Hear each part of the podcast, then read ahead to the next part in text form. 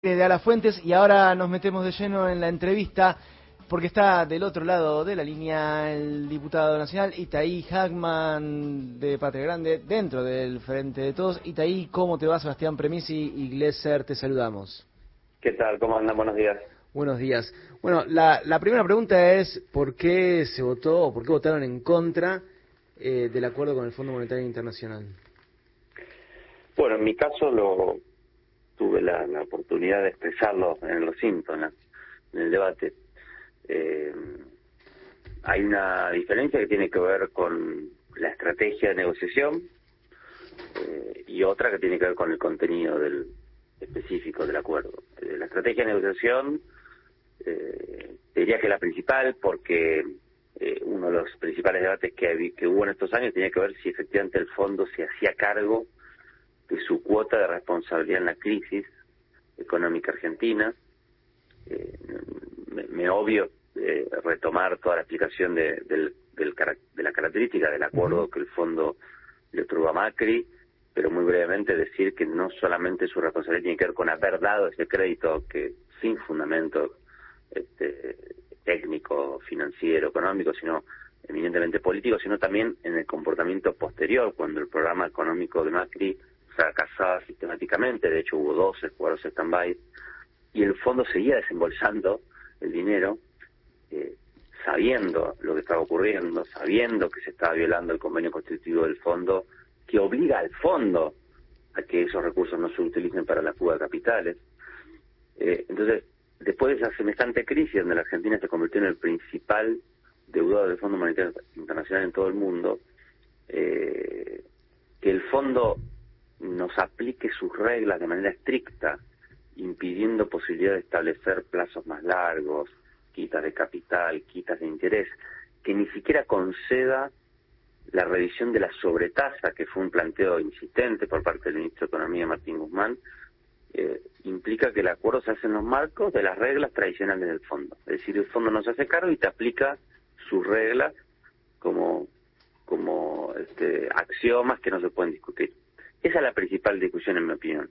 Y después, por otro lado, respecto al contenido concreto, nuestra preocupación tiene que ver con que eh, vemos que si efectivamente esas metas y esas medidas eh, se cumplen, cosa que por supuesto también está por verse, pero supongamos el mejor escenario que es que efectivamente se, se cumplen, eh, vemos que es un programa que no es compatible con una mejora sustancial en las condiciones de vida del pueblo argentino, porque si vos es una política de reducción del déficit fiscal y contracción monetaria y combinas eso con aumento de tarifas y de las tasas de interés eh, y mantenés un dólar este, competitivo eh, o por encima incluso de, la evolución de la inflación, bueno, la combinación de todo ese paquete eh, no parece muy compatible con una política de aumento significativo de los salarios y demás. Entonces, por todas estas razones, nos sentimos en la obligación, algunos, de no acompañar este proyecto,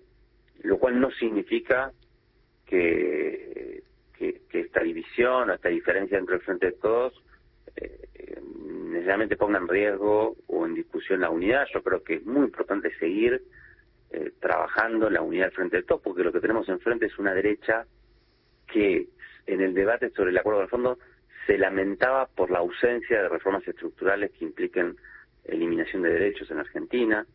Y mi opinión es que vamos a ir a dos años en los cuales tanto la oposición como el propio fondo nos van a querer empujar hacia esas reformas y a políticas de ajuste más fuertes y sobre la lucha contra esos planteos, esas presiones, tanto la derecha del fondo, creo que tenemos que re, este, lanzar la unidad al frente de todos pero por supuesto obviamente con un funcionamiento diferente que eh, impida que volvamos a, este, a llegar a estas situaciones con este con estas tensiones eh, o con estas divergencias que no se pueden sintetizar. Estamos hablando con el diputado nacional Itaí Hackman de Patria Grande dentro del Frente de Todos y Glesser tiene una pregunta para vos.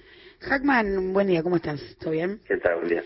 Bueno, recién decías, eh, eh, se va a mantener la unidad adentro del gobierno, pero a su vez también con un fuerte limitante o condicionante para el margen, para la política, que es el Fondo Monetario Internacional y sus revisiones trimestrales, lo que va a dejar la latencia de un posible default permanente, ¿no? Entonces la pregunta es, ¿cómo se sostiene esa unidad con tan poco margen para la política y en esto de también el transcurrir sobre sobre qué sector va a caer realmente el peso de la deuda.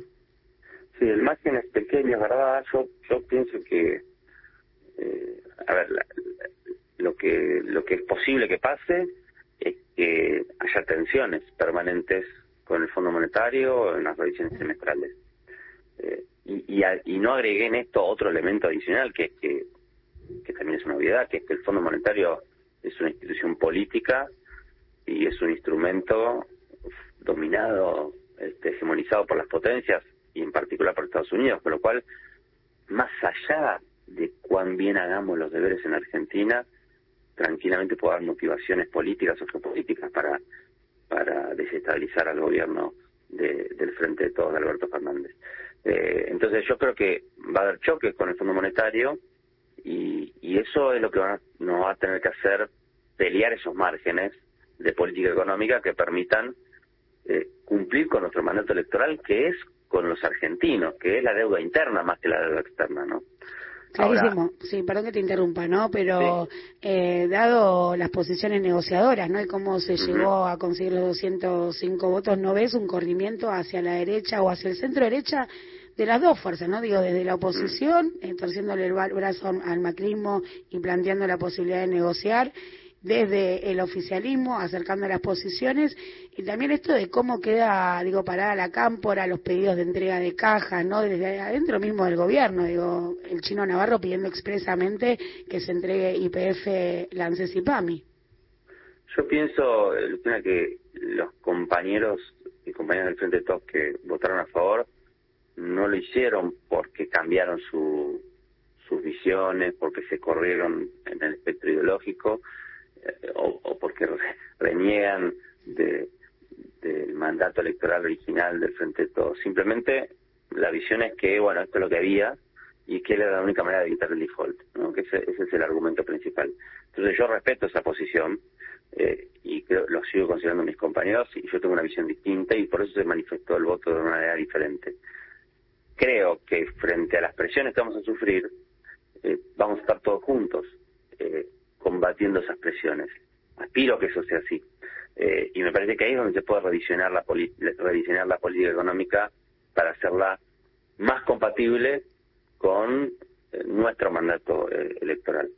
Y, quería aprovechar porque me hiciste dos preguntas antes respecto a cómo se garantiza que esta deuda no la termine pagando el pueblo, no la termine pagando los que ya sufrieron en los últimos seis años, ¿no? tanto la clase media como los sectores populares. Y ahí me parece que es, eh, hay que avanzar, eh, también lo dijo el en el, Congreso, en la famosa investigación sobre la fuga de capitales que viene demorada.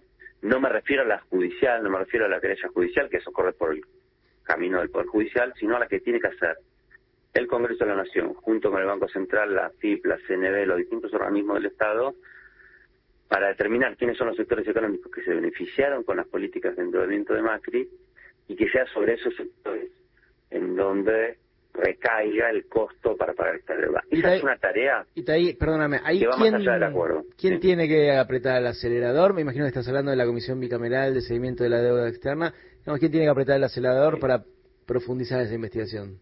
La Comisión Bicameral eh, y, por supuesto, todos estos organismos del Estado que mencioné, que es muy importante que colaboren con la Comisión Bicameral para poder procesar toda esta información. Eh, y entonces eh, ahí hay una responsabilidad que también recae en el Congreso de la Nación.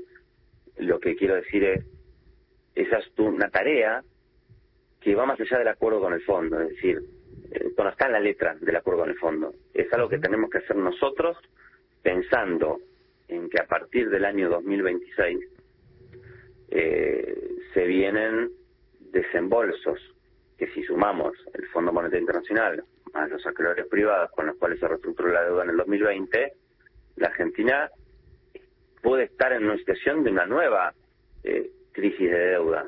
Eh, entonces, tenemos que llegar a esa situación con mecanismos muy claros para que cuando haya que empezar a pagar eh, los, los dólares que necesitamos para pagar, eh, por lo menos una parte significativa podamos conseguirla generando una reparación democrática, porque acá lo que se le hizo a la Argentina es un daño enorme durante el gobierno de Macri, un sector pequeño se benefició y nosotros tenemos que reparar eso porque no hay democracia posible si un pequeño grupo puede, a partir de la destrucción de nuestra economía nacional, de hipotecar el futuro de los argentinos, llenarse los bolsillos, primero con la timba financiera, después con las fugas capitales, bueno, este, después no nos quejemos de por qué la sociedad está como está, por qué crecen las opciones de antipolítica, estos neofascismos, es decir, hay un problema democrático, no solamente económico, y nosotros tenemos que eh, generar un mecanismo de reparación, porque si no, sentimos, y obviamente eso nos indigna a todos,